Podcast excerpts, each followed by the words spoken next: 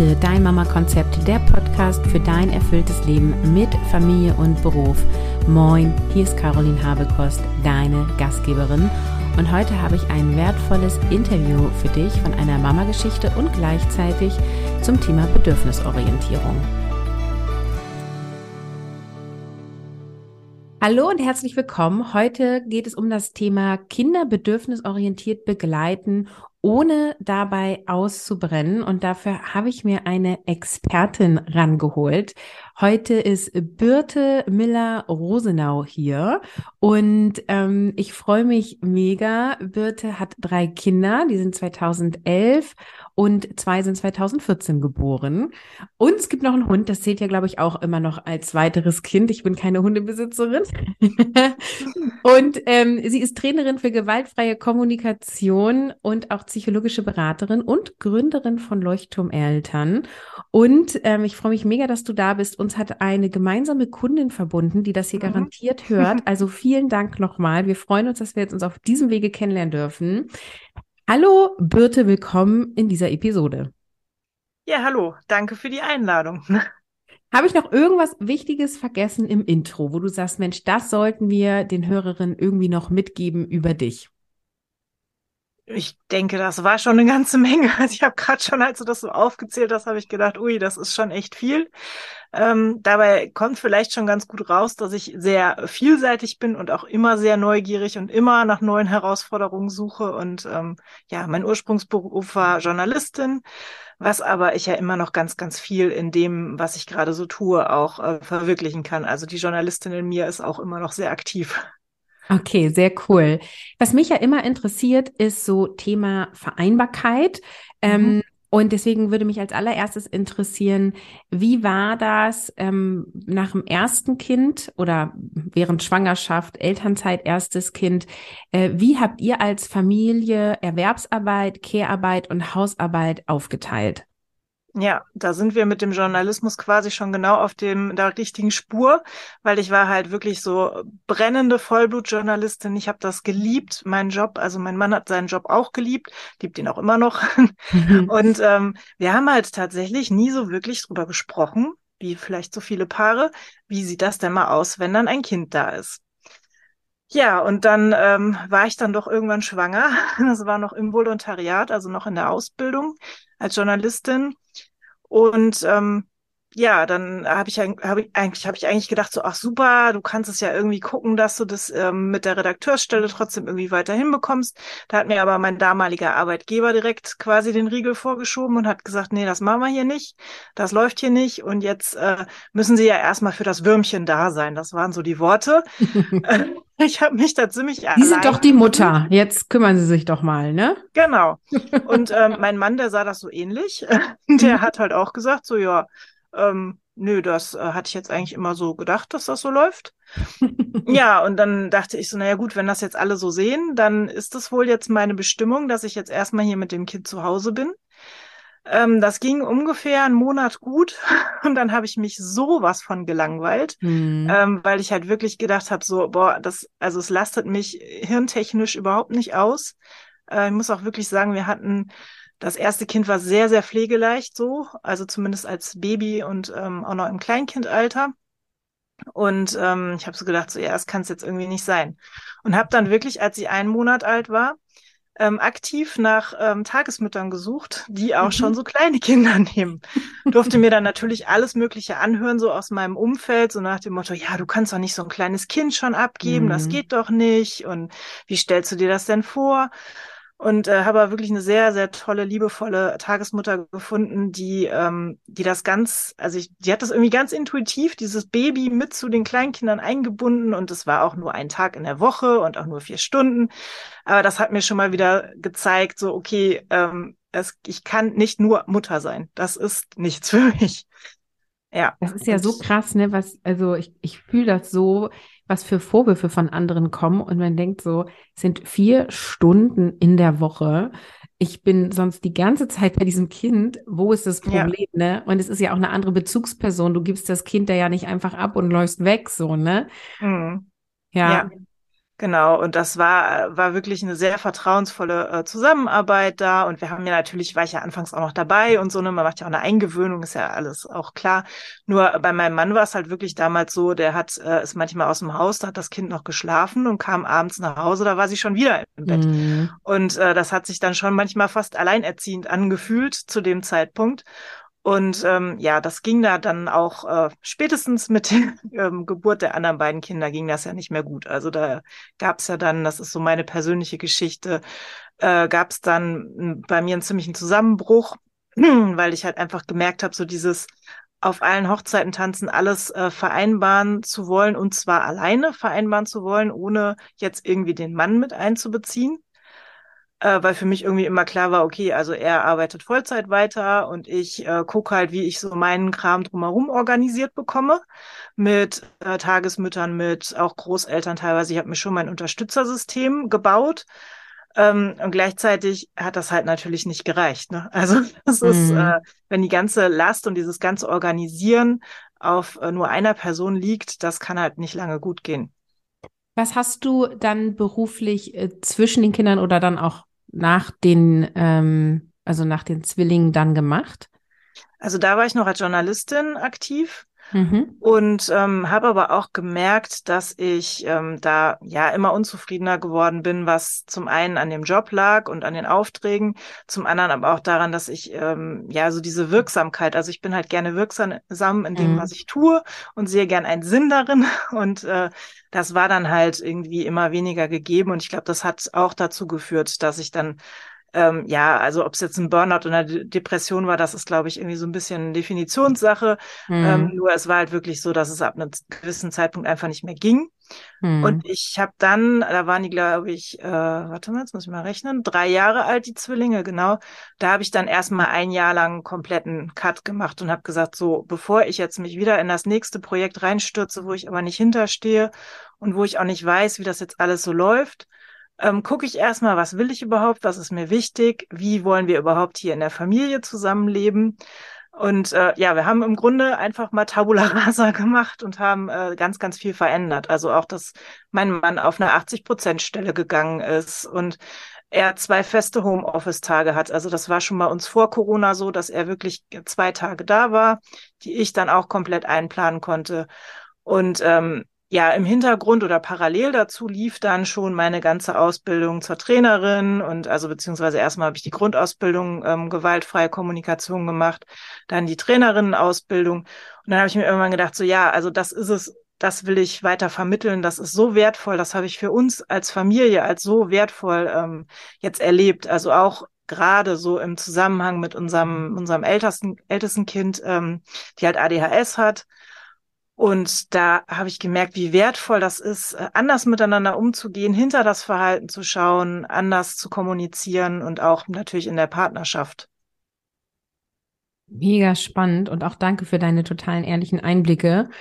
Ähm, auch so, ne, war ein Anfängerkind und dann nochmal Kinder und das war ein bisschen anders. Ja, klar, also Zwillinge sowieso und dann äh, ja, natürlich auch noch die Eifersucht des größeren Kindes, ne? Also dann, ich glaube, das ist dann auch doppelt hart, wenn dann so zwei kommen. Mhm. ja. Ja. Und ähm, ich habe ich hab ja so ein bisschen auf deiner Website vorher gelesen. Ne? Du hast so geschrieben, ähm, ich wollte alles perfekt machen und dann ist sozusagen der Druck wirklich in ja eine schlimme Lebensphase gekommen. Und äh, wie hast du dich da rausgeholt oder rausholen lassen? Und wahrscheinlich gibt es da ja auch schon eine Verbindung dann äh, zu dem Thema äh, bedürfnisorientiert begleiten, ohne auszubrennen.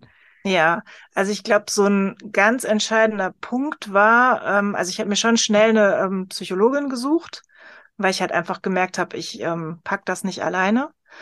Und äh, die hat irgendwann zu mir gesagt, wo sehen Sie sich denn in fünf Jahren? Und ich habe die angeguckt und dachte nur so, ja, wo sehe ich mich? Also ich bin hier, bin ja hier gefangen. Ich fühlte mich total gefangen in dem, wo ich war. Und sie hat mich dann auch gefragt, ja, was ist Ihnen denn wichtig im Leben? Und was, äh, was brauchen Sie denn, damit es Ihnen gut geht? Und diese Fragen haben mich so damals eiskalt erwischt, weil ich wusste es schlicht nicht. Ich konnte mhm. da nicht mhm. drauf antworten. Und ähm, das hat mich echt wachgerüttelt, da mal zu gucken, okay, was brauche ich denn eigentlich? Was sind denn meine, genau, da sind wir beim Thema Bedürfnisse. Und äh, die erstmal ja zu erkennen und dann auch immer mehr ähm, ja dafür zu sorgen, dass die auch erfüllt sind. Und nicht, immer erst alle anderen. Ich glaube, das ist ja auch so ein, so ein Mama-Ding oft. Ne? Also, mhm. ich meine, es gibt bestimmt auch Papas, bei denen das so ist, aber ich glaube, es ist schon durch unsere Sozialisation immer noch sehr weiblich. Dieses ja erstmal gucken, dass es allen anderen gut geht und dass alles andere läuft und dann bin ich vielleicht irgendwann mal dran. Und äh, das habe ich wirklich dann auch in einer Reha, die ich dann gemacht habe, ähm, habe ich ganz radikal damit angefangen, mich nach vorne zu stellen und zu sagen, so, ich bin hier ein sehr wichtiges Zahnrad in diesem Familienunternehmen. Und äh, wenn ich nicht rund laufe, dann läuft es halt nirgendwo rund. Und deswegen bin ich halt super wichtig. Und ähm, ja, meine, es ist ein Lernprozess. Es gibt auch immer noch Phasen, wo ich dann wieder da reinschlitter und merke so, okay, jetzt verliere ich mich wieder aus dem Blick. Ich merke das aber recht schnell. Also ich habe da mittlerweile so meine Warnsignale, wo ich dann sage, okay, stopp, jetzt äh, muss mal wieder was ändern. Mhm.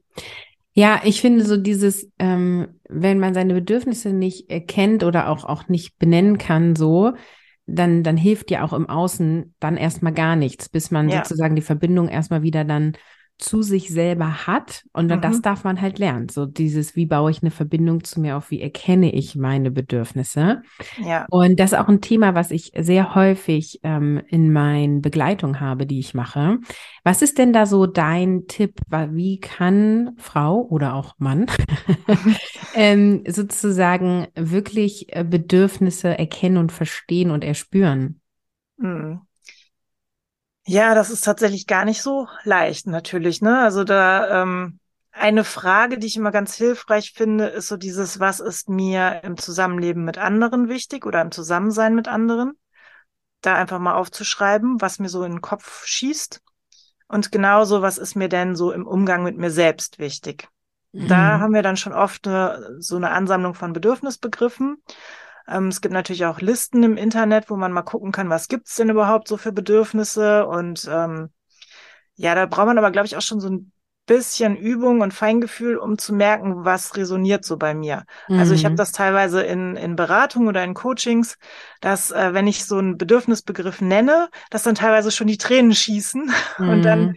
weiß ich halt, okay, das ist ein Bedürfnis, das ist extrem im Mangel gerade. Das ist eigentlich total wichtiges Bedürfnis, aber die Person hat sich da lange, lange nicht drum gekümmert oder sieht auch gerade überhaupt gar keine Chance, wie sie sich drum kümmern kann. Mhm. Und ähm, das kann ich natürlich auch versuchen, anhand so einer Liste mal zu gucken, wo spüre ich was im Körper? Also wo merke ich irgendwie so, oh, das ist äh, ja, da kribbelt's vielleicht irgendwo oder vielleicht wirklich, also bei manchen ist es dann so, dass sie ganz emotional werden oder schon die Tränen laufen oder sie so ein Kloß im Hals bekommen, weil sie denken so, ja, das ist mir so wichtig, aber wie, wie soll's gehen?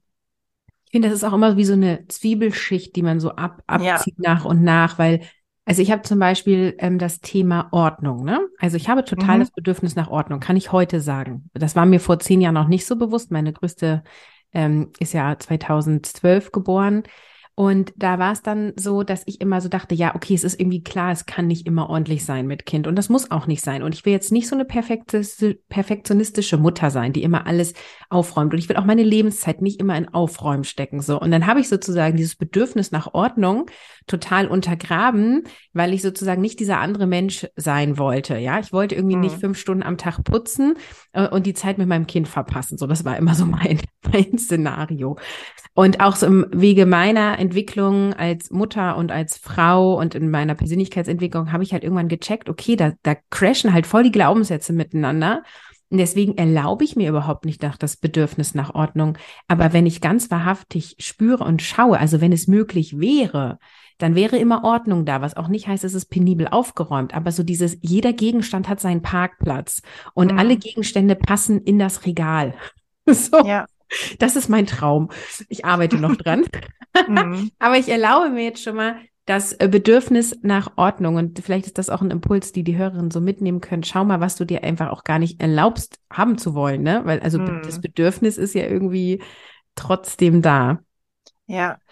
Ja, und auch da vielleicht mal kreativ zu werden und zu gucken, okay, wenn das große Ganze jetzt vielleicht nicht geht, Also das, ne, so wie du es jetzt gerade beschrieben hast, das wäre auch meine perfekte Welt. so dieses wirklich, alles hat immer seine Ordnung und Struktur, weil das ist ja auch, hat ja auch was mit Sicherheit zu tun, mit mhm. Orientierung mhm. und so, ne? Also gerade die Menschen, die da ja, vielleicht ein großes Sicherheitsbedürfnis haben oder dies, also können, können auch andere Bedürfnisse noch hinterstecken. Also hinter Ordnung steckt meist noch irgendwas anderes. Mhm. Also das schon mal so als erster Impuls. Und als zweiter Impuls, also tatsächlich zu gucken, wenn diese Ideallösung nicht funktioniert, was ist denn so die kleinstmögliche Lösung, die funktioniert? Also habe ich vielleicht einen Schreibtisch, den ich mir so einrichten kann, wie ich das mhm. will, oder habe ich einen Raum? Also ich glaube, ein eigener Raum ist auch immer ein ganz, ganz wichtiges Thema, gerade so für die Mamas, die dann auch vielleicht von zu Hause aus arbeiten oder so, dass sie irgendwo einen Platz haben, wo sie sagen, das ist mein Platz und da mache ich mir alles so, wie ich das möchte und da geht auch keiner ran. Mhm. Ja, ich habe ja inzwischen ein drei Quadratmeter Büro. Es ist tatsächlich der kleinste Raum im Haus und ich liebe es. Ja. Ich lieb's mhm. wirklich. Und ja, ja, es ist klein, aber ich habe hier mein Regal mit meinen acht Fächern und meinen Schreibtisch und noch ein Sideboard und cool, ne? Also ja. es lädt zu Minimalismus ein. Man kann sich hier auch zumüllen, habe ich auch schon erlebt. Mhm. aber das liegt ja dann sozusagen in, in meiner äh, Macht, in meiner Verantwortung. Ja. Jetzt haben wir über die Bedürfnisse von mir als Mutter gesprochen. Mhm. Ähm, ich würde jetzt gerne mal so den Umschwenk machen zum Thema bedürfnisorientierter Begleitung. Ähm, ich glaube, dass viele was mit dem Begriff anfangen können und trotzdem gleichzeitig jeder auch ein bisschen was Unterschiedliches darunter versteht. Ja. Deswegen wüsste ich erstmal gern, wie du diesen Begriff ähm, definierst. Ja, ähm, also bedürfnisorientiert ist, heißt nicht, alle Bedürfnisse werden erfüllt. Mhm. Das erstmal als aller, allerwichtigstes, weil das ist, glaube ich, ein sehr ähm, häufiges Missverständnis, so nach dem Motto, es ist, ähm, der, oh, das Kind hat ein Bedürfnis und jetzt bin ich als Mama oder als Papa dafür zuständig, dieses Bedürfnis auch prompt zu beantworten und zu erfüllen. Nein, bin ich nicht, ähm, weil Orientierung heißt halt erstmal nur, ich habe die Bedürfnisse im Blick. Also ich schaue hinter dem eigentlichen Verhalten des Kindes, also beispielsweise ähm, das Kind fängt auf einmal an, die Kissen wild durch den Raum zu schmeißen, womit ich nicht einverstanden bin und schaue einmal dahinter, was könnte denn jetzt dafür ein Bedürfnis hinterstecken und wie kann ich das vielleicht umlenken oder kann ich es vielleicht auch einfach nur anerkennen und ähm, steht da vielleicht auf meiner Seite ein anderes Bedürfnis dagegen. Genau, also wenn, wenn man jetzt sich zum Beispiel so eine Situation vorstellt, dass das Kind irgendwie wild auf einmal anfängt, die Kissen in der Wohnung hin und her zu schmeißen, dann ähm, kann ich halt entweder einfach nur sagen, so ja, jetzt hör sofort auf damit, du spinnst ja und äh, lass das sofort sein. Oder ich kann halt überlegen, okay, was ist denn jetzt gerade bei dem Kind los? Und da ist dann diese, also ich mache das ja mit der äh, gewaltfreien Kommunikation, da gibt's ja diese vier Schritte. Ähm, da kommen wir bestimmt gleich auch nochmal drauf zurück. Da kann ich jetzt erstmal gucken, okay, was ist denn jetzt überhaupt gerade los? Mein Kind schmeißt Kissen durch die Gegend. Das ist erstmal die Beobachtung. Und dann ähm, kann ich halt überlegen, was steckt vielleicht dahinter? Welches Bedürfnis hat mein Kind gerade? Und das, ja, vielleicht hat es gerade das Bedürfnis nach Spiel und Spaß oder nach Bewegung oder äh, ja, was auch immer. Also es kann, kann vielfältiges dahinter stecken. Und wenn ich erstmal an dieser Stelle bin, dann verurteile ich nicht mehr so sehr dieses Verhalten, sondern gucke halt, okay, wie kann ich das Bedürfnis eventuell umlenken oder wie kann ich es benennen und gleichzeitig sagen, stopp, ich möchte das nicht. Ähm, und weil, weil das ist alles möglich. Also es ist jetzt nicht immer nur so dieses, ja, okay, wie kann ich jetzt gucken, dass mein Kind jetzt Spiel und Spaß kriegt? Nein. Also ich kann durchaus, wenn ich jetzt gerade super erschöpft bin und Ruhe und Entspannung brauche, dann kann ich das durchaus natürlich auch kommunizieren und kann sagen, ja, ich sehe gerade, du bist total aufgeregt und du möchtest irgendwie toben und du brauchst jetzt echt irgendwie vielleicht auch meine Aufmerksamkeit in dem Moment. Und gleichzeitig bin ich super müde und ich brauche jetzt hier fünf Minuten. Also je nach Alter des Kindes kann ich den Ball dann auch zum Kind zurückwerfen, kann sagen, so hast du eine Idee? Was mhm. können wir denn jetzt machen? Und meistens haben die eine Idee. Also so spätestens so ab fünf, sechs Jahre fangen die dann auch an, die coolsten Ideen zu entwickeln, ähm, wenn wir sie lassen, weil das ist halt ein ganz großer Aspekt dieser gewaltfreien Kommunikation, die Freiwilligkeit. Also nicht irgendwie direkt schon was wieder vorschlagen oder direkt wieder sagen, so und so möchte ich, dass gemacht wird. Ne, du hörst jetzt hier sofort auf und gehst draußen spielen. Dann sagt das Kind so, nö, wieso hier drin ist doch super. Aber wenn ich halt wirklich das Kind direkt mit einbeziehe und direkt sage, okay, ja, was sind deine Idee? Mir ist wichtig, dass die Sachen hier heile bleiben. Hier drin mit dem, mit dem Kissen, das ist irgendwie, das ist für mich total uncool. Was schlägst du denn vor? Ja, ich kann die Kissen oben mit in mein Zimmer nehmen. Ja, okay, einverstanden. Oder ja, ich nehme mir den Ball und werf draußen vor die Garage. Kann ich dann überlegen, ja, ist das okay für mich? Ist das nicht okay für mich? Und so ist es halt so ein Aushandeln der, ja, also nicht der Bedürfnisse, sondern der Strategien. Also wenn ich einmal weiß, okay, darum geht's, ne, dann habe ich halt viele Lösungsmöglichkeiten. Mhm.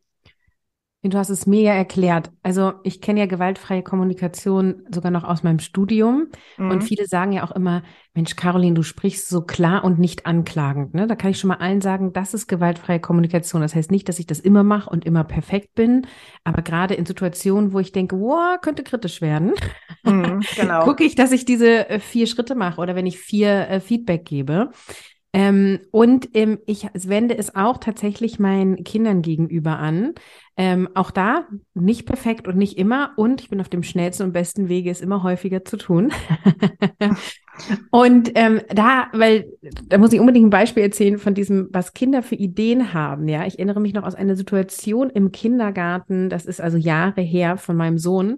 Ähm, und da bin ich gerade zum Abholen gekommen und das eine Kind hat meinem Sohn Sand über den Kopf geschüttet und das ist alles hinten so in den Rücken rein. Mhm. Und er hat also geschrien und hat sich ja. furchtbar aufgeregt und so. Ähm, und jetzt war ich schon in der Situation drin, weil ich stand sozusagen einen Meter daneben, auch dichter als mhm. die Erzieherin. Also stand ich dann da und dann ähm, habe ich das sozusagen mit denen ausgehandelt, ähnlich wie du das jetzt beschrieben hast und besprochen. Und dann habe ich meinen Sohn gefragt, was brauchst du denn jetzt? Und dann hat er gesagt, mhm. ich will jetzt dem anderen Kind Sand in den Rücken schippen. Mhm. Und dann war ich so, kann man das jetzt erlauben oder nicht? so, ähm, und da war dann die Erzieherin schon da und sie sagte äh, dann zu dem anderen Kind, ist das für dich okay? Und dann hat der gesagt, ja. ja. Und dann hat mein Kind dem anderen aber auch eine volle Lotte-Ladung Sand. Also meiner hatte irgendwie fünf Krümel drinne. Ja. Dieses Kind hat eine komplette Schaufel reinbekommen. Und dann haben die weitergespielt. Und dann war das Thema durch. Und ja. dann habe ich natürlich noch die Ängste gehabt, was sagt, sagen jetzt die Eltern von diesem mhm. Kind? Ja. Aber es hat keinen Konflikt gegeben. Und das ist mir so krass in Erinnerung geblieben, dass ich damit nochmal unterstreichen will, ähm, die Kinder machen zu lassen, weil für mich wäre das keine Lösung gewesen, ne? Ja. Ja, genau. Also dieses, das auch erstmal aushalten, dass da so eine Aussage im Raum steht. Weil das ist halt auch das, was ich sehr häufig beobachte bei Menschen, die das eigentlich wissen, wie es geht mit der gewaltfreien Kommunikation. Aber sobald dann irgendwie andere dabei sind, also Erzieherin, andere Eltern, dann habe ich schon wieder diese Ängste. Ne, wie werden die wohl gleich reagieren und finden die das gut, was ich da mache und ähm, kritisieren die mich gleich? Und dann ist halt schon wieder vorbei. Also dann bin ich ja auch aus der Verbindung mit meinem Kind in dem Moment raus. Und äh, es hätte ja auch anders weitergehen können, dieser Dialog mhm. bei euch. Ne? Es hätte ja auch sein können, so, ah, okay, das ist das, was du jetzt gerade am liebsten machen würdest. Und dann hätte das Kind ja, das andere Kind ja auch sagen können, so, nee, das geht auf gar keinen Fall. und äh, dann hättest du ja auch überlegen können, so, okay, du, was, also überlegen, was, was steckt dahinter, ne? Was möchte er mhm. gerne? Du möchtest, du möchtest, dass der auch mal weiß, wie sich das anfühlt. Kann das sein? Ne? Das also so dann übersetzen. Und mhm. dann ist meistens schon ja ganz viel Wind raus aus den Segeln bei dem, bei dem Kind oder auch bei Erwachsenen. Da ist es ja ganz genauso. Ne? Wenn ich einmal sage, so, okay, ich verstehe, ich verstehe das total, deinen Wunsch. Und gleichzeitig kann ich da auch Nein sagen zu dem Wunsch. Weil das ist halt so ein Zitat auch von Marshall Rosenberg gewesen, ne? Verstehen heißt nicht einverstanden sein. Ähm, das heißt jetzt nicht so, es ist der Freifahrtschein für alles. So, ja, mach du mal. Das wäre dann laissez-faire, also wo wir wieder bei dieser Abgrenzung wären. Ne? Was ist Bedürfnisorientierung? Mhm. Ähm, dass manche rutschen dann so in dieses, das Kind macht alles, es ist alles sehr kindkonzentriert und ähm, ja, dann vergessen sich auch gerne die Eltern selber in ihren Bedürfnissen und dann wächst so dieser dieser Druck im Kessel irgendwann, ne? Weil dann bin ich nur ja. noch gefrustet und denke mir so, boah Kind, jetzt habe ich alles für dich gemacht den ganzen Tag und jetzt ist aber auch mal gut, jetzt reicht's aber auch mal. Ja. Jetzt nimm doch bitte auch mal auf mich Rücksicht. So war es bei mir ein bisschen beim ersten Kind. Also ich mhm. habe eher die Tendenz sozusagen die Bedürfnisse des Kindes äh, orientiert zu handeln. So. Ja. Ähm, und ich hatte genauso dieses Gefühl. Ich habe doch jetzt den ganzen Tag deine Bedürfnisse beachtet. So, jetzt lass mich mal alleine auf Klo gehen. Bitte. Mhm. Drei Minuten brauche ich. Ja. So. Und stell mir keine Fragen währenddessen, während du vor der Tür stehst. So. ja. Ähm, Und äh, ja, also das, äh, ich, also ich sehe da sozusagen die Gefahr in, in die Richtung, ähm, aber es ist ja nicht schlimm. Also man darf das wahrnehmen und dann, also das ist ja das Schöne bei Kindern, du kannst es ja jeden Tag aufs Neue üben. Und ja. ich kann, kann da total für plädieren, weil ähm, die Kinder, die, also du nimmst den eigentlich schon das, den Wind aus den Segeln, wenn du genau diese Sätze sagst, die du auch schon gesagt hast, so, mhm. ähm, ah, so und so willst du das oder habe ich richtig verstanden, das meinst du oder ich verstehe, ja. dass du noch mehr Medienzeit möchtest, ist bei uns mhm. ein relativ regelmäßiges Thema. Ja. Ähm, ich verstehe, dass du mehr regelmäßig äh, Medienzeit möchtest und die vereinbarte Medienzeit ist zu Ende und du kannst jetzt was anderes machen.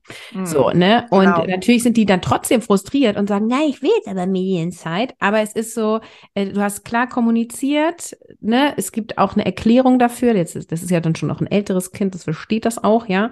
Ähm, und du kannst quasi immer noch in Kommunikation mit dem Kind sein, musst nicht sagen, so, jetzt ist aber aus und jetzt akzeptier das und dann bin ich weg, so, sondern du kannst auch das begleiten. Genau. Ja. Und ja, ich, also ich persönlich finde das auch als anstrengender, als einfach zu sagen Nein und zu gehen. aber ich finde es ja. halt wertvoller. Wir müssen jetzt aber unbedingt äh, erstmal die vier Schritte erklären. Das macht jetzt die, die hier ja. zuhören, wahnsinnig, die die Schritte nicht kennen. Erklär bitte einmal die vier Schritte der gewaltfreien Kommunikation. Okay, also einmal ganz schnell gesagt, die vier Schritte. Das erste ist die Beobachtung, also wertfreie Beobachtung. Das zweite ist dann das Gefühl, was durch diese Beobachtung ausgelöst wird.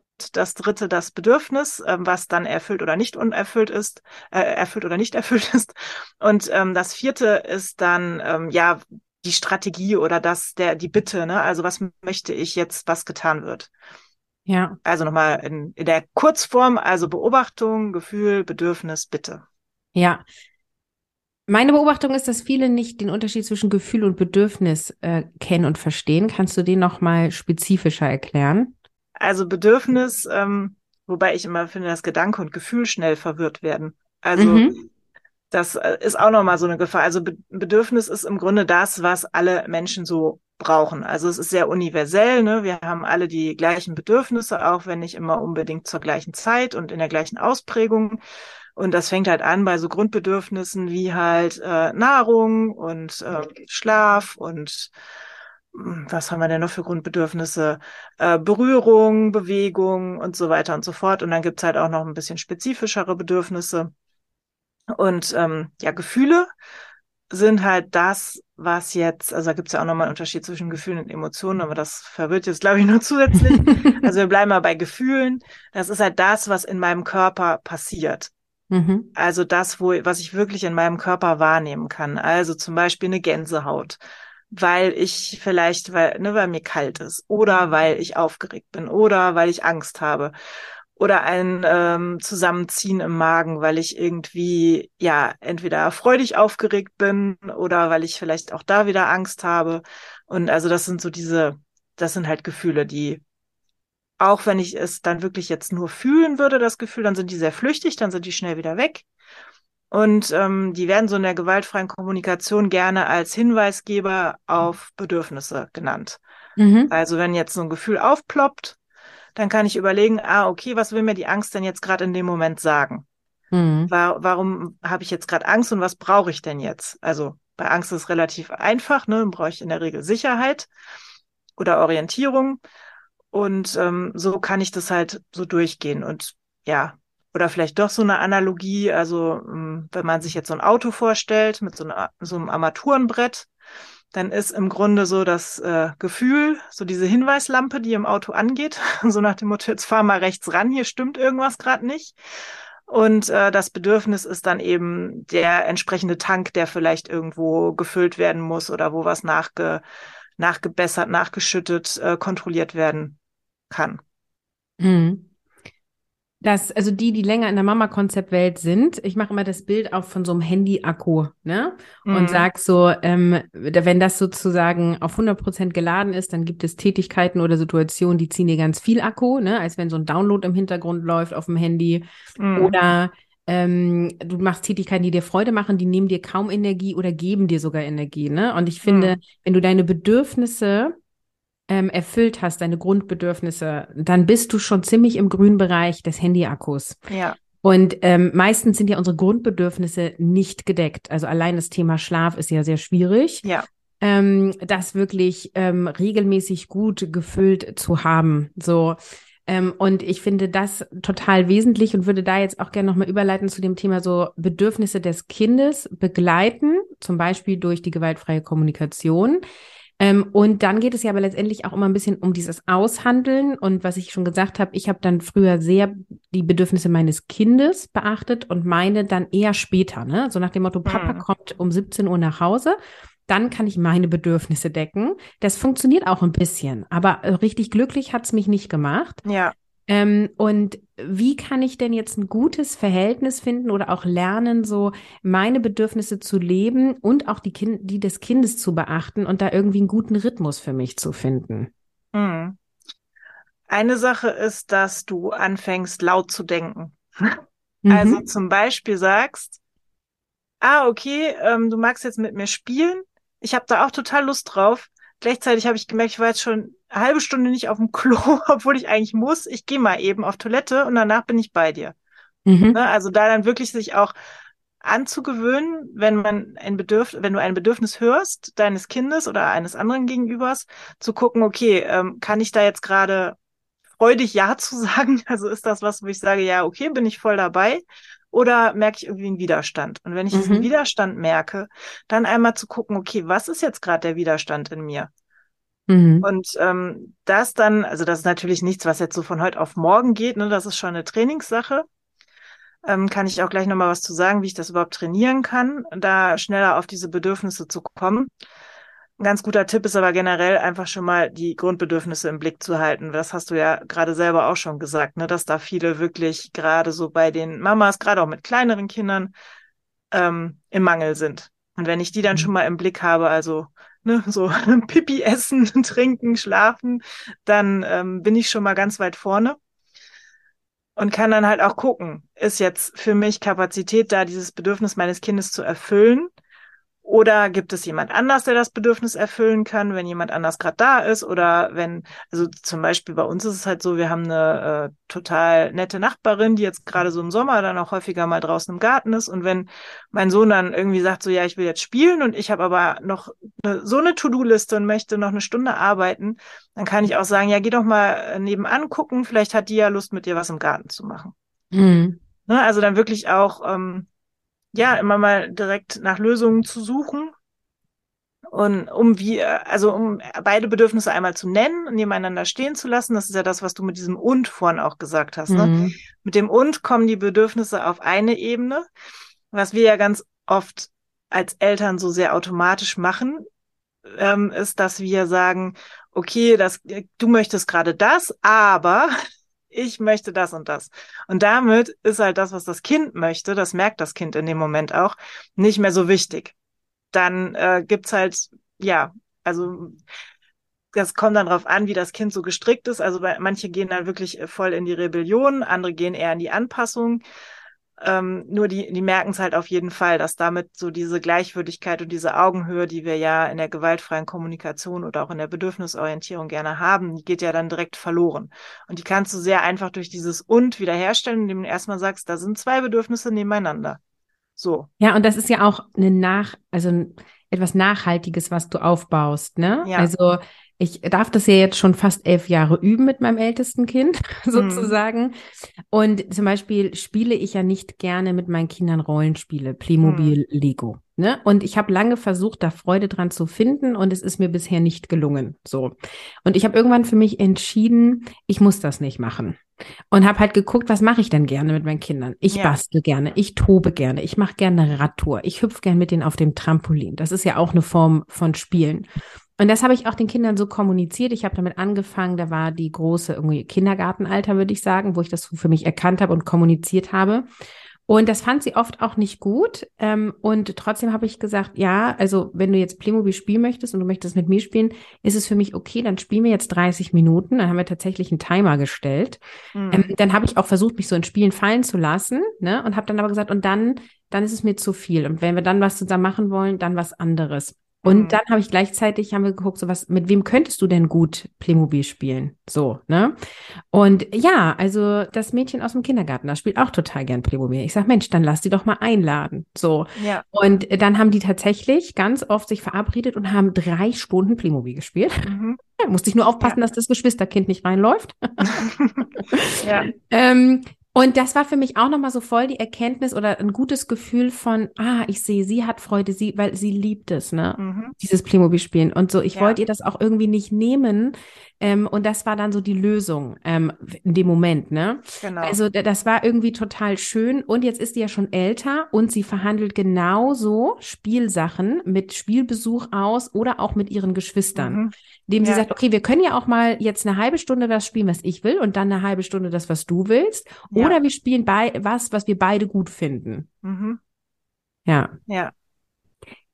Dann sag doch mal, wie kann ich das trainieren mit den Bedürfnissen? Und erzähl doch vielleicht dann auch gleichzeitig mal, was du bei Leuchtturmeltern machst. Mhm. Also, wie ich das trainieren kann, das ist das, äh, was ich gerne immer so als allererstes empfehle, ist, dass ich so täglich mir so ein paar Check-ins mache bei mir selber. Ne? Also entweder indem ich mir so einen Anker suche, also wie jedes Mal, wenn ich auf Toilette gehe oder so, oder ich stelle mir halt wirklich einen Handywecker für drei oder viermal am Tag. Und wenn diese Erinnerung kommt oder dieser Anker, dass ich einmal ein paar Mal tief durchatme, vielleicht auch die Augen schließe und überlege so, okay, wie sieht's denn gerade bei mir aus? Also gibt's irgendwelche Gefühle? Gibt's irgendwo, tut irgendwo was weh? Ist irgendwas, äh, ja, also so einmal quasi den, den, den Körper oder auch so die Gedanken durchgehen und dann, ähm, ja, vielleicht wirklich erstmal mit den Grundbedürfnissen anfangen, so zu gucken, ja, wann habe ich das letzte Mal was gegessen? Ähm, wann habe ich das letzte Mal was getrunken? brauche ich vielleicht gerade eine Pause? Habe ich gerade Kopfschmerzen? Brauche ich frische Luft? Und ähm, ja, sich da so rantasten. Das ist halt das eine. Das geht auch recht zügig, dass es da erste Erfolge gibt. Ähm, dann für die, die vielleicht ein bisschen mehr Zeit haben und Ambitionen, die können sich gerne auch abends einfach mal in Ruhe hinsetzen äh, und den Tag so im Gedanken durchgehen und überlegen, hm, was für Bedürfnisse, also gerne mit so einer Liste auch daneben, was be für Bedürfnisse im Laufe des Tages haben sich denn bei mir vielleicht erfüllt, ähm, welche Bedürfnisse sind unerfüllt geblieben und können sich dann auch direkt überlegen, ja, wie könnte ich denn morgen vielleicht mit einer kleinen Handlung mir das Bedürfnis nach, was weiß ich, Entspannung zum Beispiel erfüllen. Also was, was wäre da meine Idee zu? Und ähm, das ist dann auch eine ganz gute Überleitung zu dem, was ich bei Leuchtturmeltern mache, weil ähm, da kann, äh, können sich zum Beispiel die, die jetzt hier zuhören, ähm, gerne das Bedürfnisregal runterladen. Das ist ein, ähm, ist ein Freebie bei mir, ähm, wo genau das eben geübt werden kann. Ne? Also zu gucken, das ist also quasi wirklich so ein, kann man sich vorstellen, wie so ein Regal mit so Gläsern und dann guckt man halt, wie voll sind die äh, Vorratsgläser gerade. Also die stehen für ein einzelnes Bedürfnis. Also wo ist da gerade so mein Stand und wo möchte ich eigentlich hin als Stand? Also was ist der Stand, wo es mir mit gut geht? Und ähm, Genau, also das, da, da kann man sich ganz gut rantasten und auch direkt, äh, da ist dann so ein Plan dabei für die nächste Woche, wo man halt schauen kann, wie gucke ich denn jetzt erstmal mit Blick auf ein wichtiges Bedürfnis von mir, wie ich jeden Tag eine Kleinigkeit tun kann, dass da was reinkommt in dieses Bedürfnisglas mhm. und ich da einfach von meinem Haushalt her besser aufgestellt bin. Weil das ähm, haben wir, glaube ich, so explizit noch nicht gesagt, das wäre mir aber noch super wichtig.